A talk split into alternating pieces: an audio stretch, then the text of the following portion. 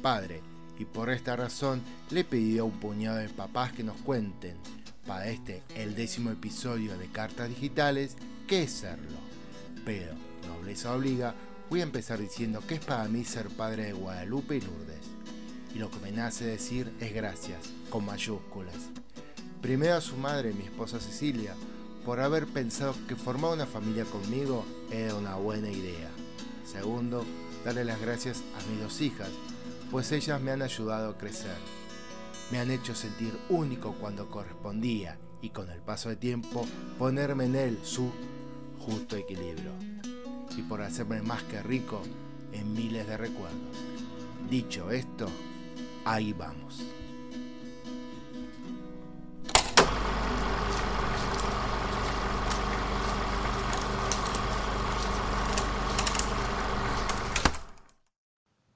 Nombre es Beltrán, tengo 39 años, soy de Gualeguaychú, Entre Ríos y soy papá de tres niños, Tommy de 16, Fran de 10 y Pepo de 7.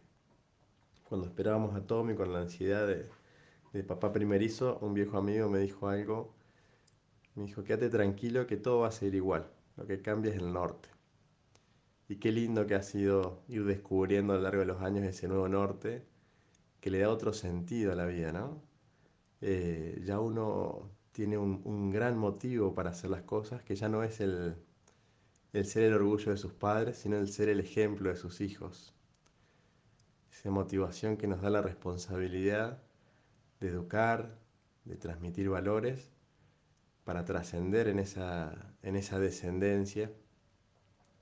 Así que bueno, ese, ese norte ha ido iluminando cada día desde ese día, desde ese hermoso día en que, nos convertimos en papás y nos va a seguir acompañando, ¿no? Después vendrán los nietos y qué lindo que es haber descubierto y encontrado ese norte. Así que hoy en este día agradezco a la vida que me haya regalado este don de, la paternidad, a mi mujer, ¿sí? que es la que me ha dado los niños, y a Tommy, a Fran, a Pepo, que han sido los que me han enseñado esta, hermosa profesión de ser papá. Hola, soy Javier Cía.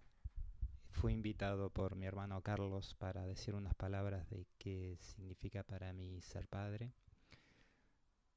Y la verdad que es, es enorme.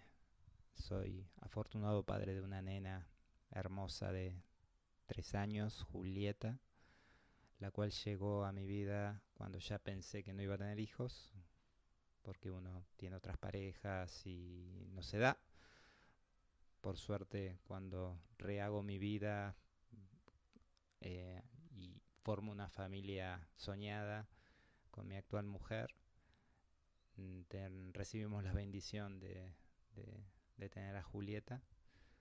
Eh, lo que es una gran y hermosa responsabilidad. Sentimos, siento que tengo la responsabilidad de, de hacerla feliz, de protegerla, de, de cuidarla, de, de todo. Y, y la verdad que lo que más siento es que ella se transforma, es el verdadero amor. El, el amor que no, que no, no pedís nada, no, no, no reclamás nada, es, es todo amor, es todo amor. Porque de última con una pareja uno puede seguir, no seguir y, y, las cosas cambian porque es una construcción, ¿no? El amor. Pero con un hijo no, no, no, no va eso. Es lo vas a amar por siempre, sea lo que sea, como sea, siempre lo vas a amar. No, no tiene límite. Como dicen muchos padres, es lo más grande que me pasó. Y yo le agrego, no es lo más grande que te pasó, es lo más grande que te va a pasar. No pidas, no, no creas que va a venir algo mejor que esto. Así que quería contar simplemente que, que es este hermoso viaje de ser papá. Eh, y bueno, feliz día para todos los padres. Un abrazo. Hola, soy José Antonio, soy mexicano, pero vivo en Chile desde hace 20 años y soy padre de cuatro niñas.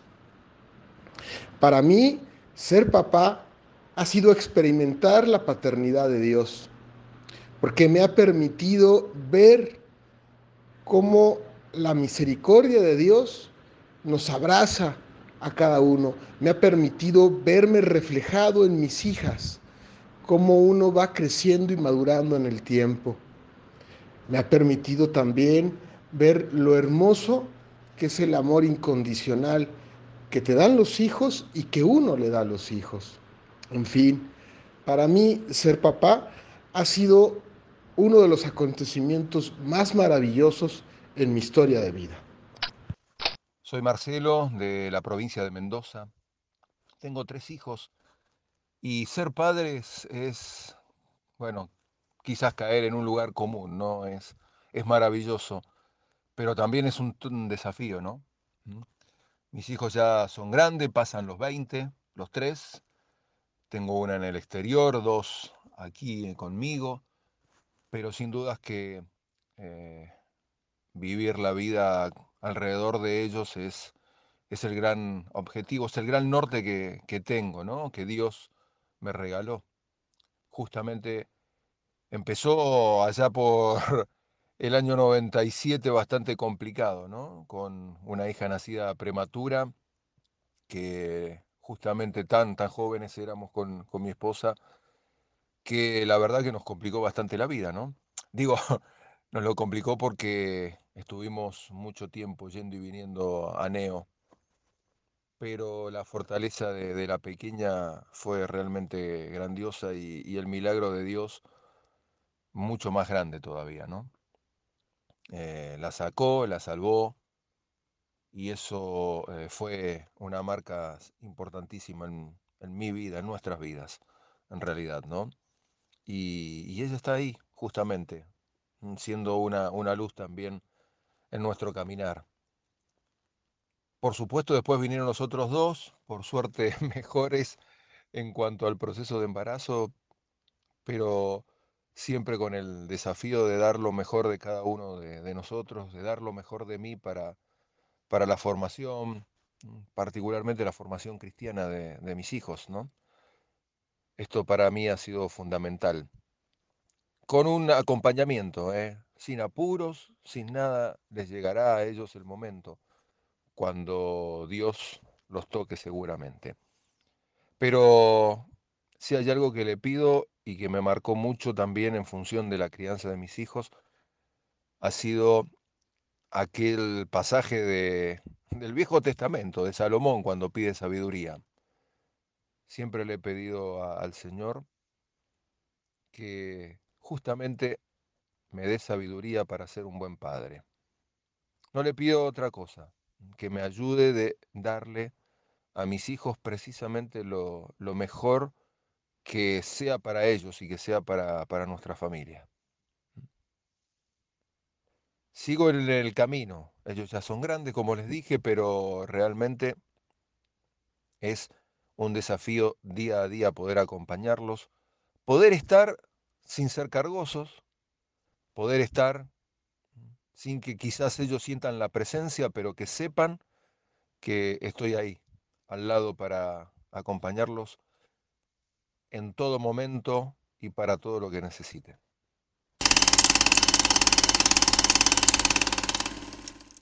Hay varias historias sobre el surgimiento de esta celebración, pero la más respetada se remonta a comienzo del siglo XX, en Washington, Estados Unidos.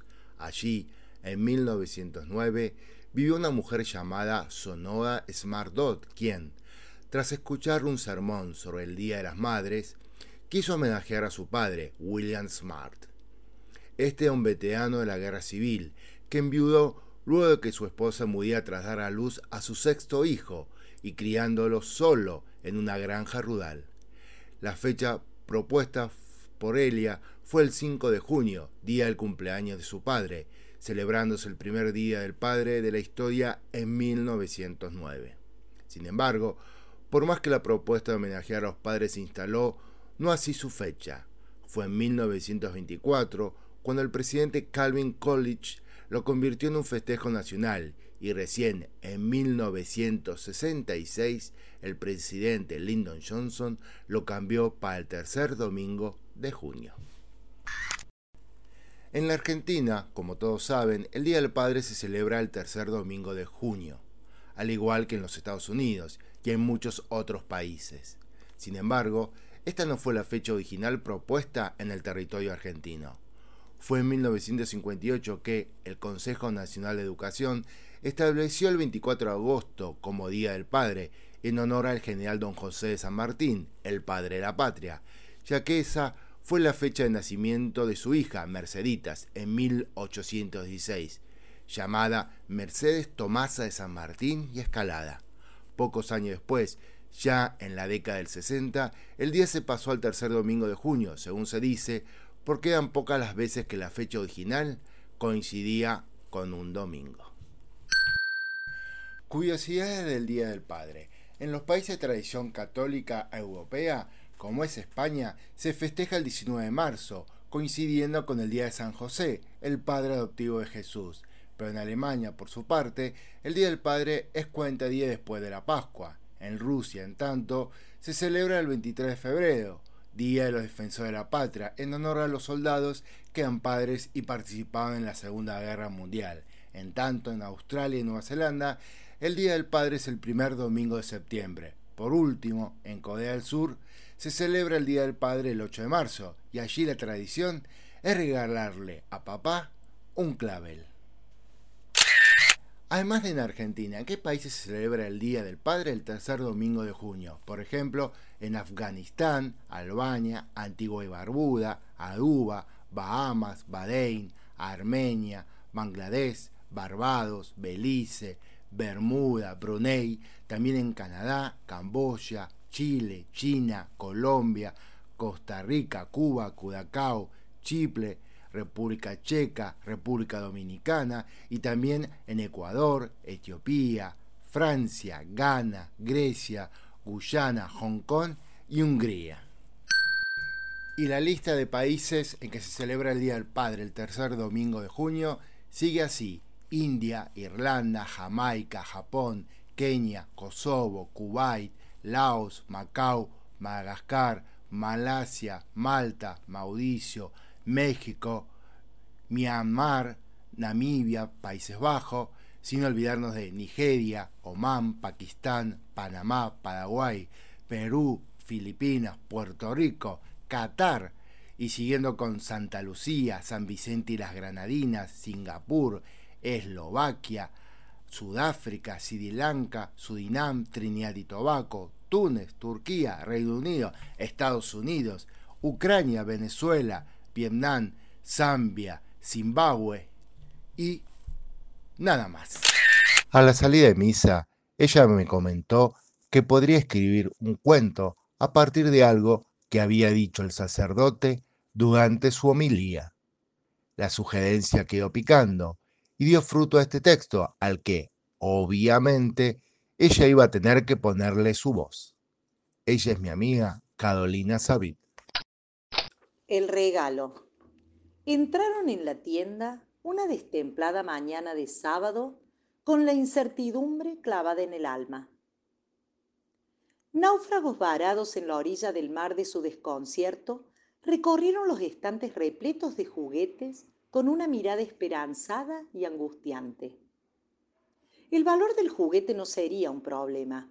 Pagarían lo que fuera y como fuera barajaron cientos de posibilidades, pero siempre, al final, arribaban al mismo punto muerto. Ese ya lo tenía y aquel también. Rendidos o condenados a su impotencia, se acercaron, aferrándose al último jirón de ilusión, al mostrador, donde una de las empleadas los esperaba a quien, tras saludar amablemente y como corresponde hacerlo con toda persona, le dijeron la edad de su pequeño, sus gustos, inclinaciones y aficiones. La empleada, atenta a lo que le decían, les presentaba una opción tras otra, recibiendo como respuesta aquellas palabras que sonaban a una gris letanía. Ese ya se lo compramos.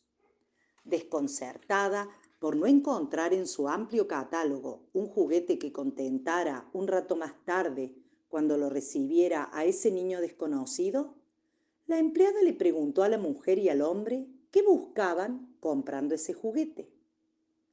Que nuestro hijo sea feliz, respondieron. La empleada, acariciando la superficie del mostrador, sonrió. Volvió a mirar al hombre y a la mujer y les dijo que lamentablemente en ese establecimiento no tenían ese juguete al que se podría, si alguien lo diseñara, catalogar como padres. La mujer y el hombre volvieron a recorrer con la mirada los estantes y con una sonrisa le dieron las gracias a la dependienta y salieron serenos y felices de la juguetería. La destemplada mañana de sábado se había transformado en un cálido mediodía y al entrar en su hogar, silenciaron sus celulares, se sentaron con su hijo y se pusieron a conversar con él. Durante mucho tiempo me dijeron que si lo tenía mi papá conmigo, que no perdía la oportunidad de darle las gracias por todo lo que me dio y decirle que lo amaba. Ahora me toca a mí decirte a vos que lo tenés a tu lado esas palabras. Así que, por favor, hacelo. Y si ya no está con vos, entonces hace que tu viejo esté orgulloso de tu andar por la vida.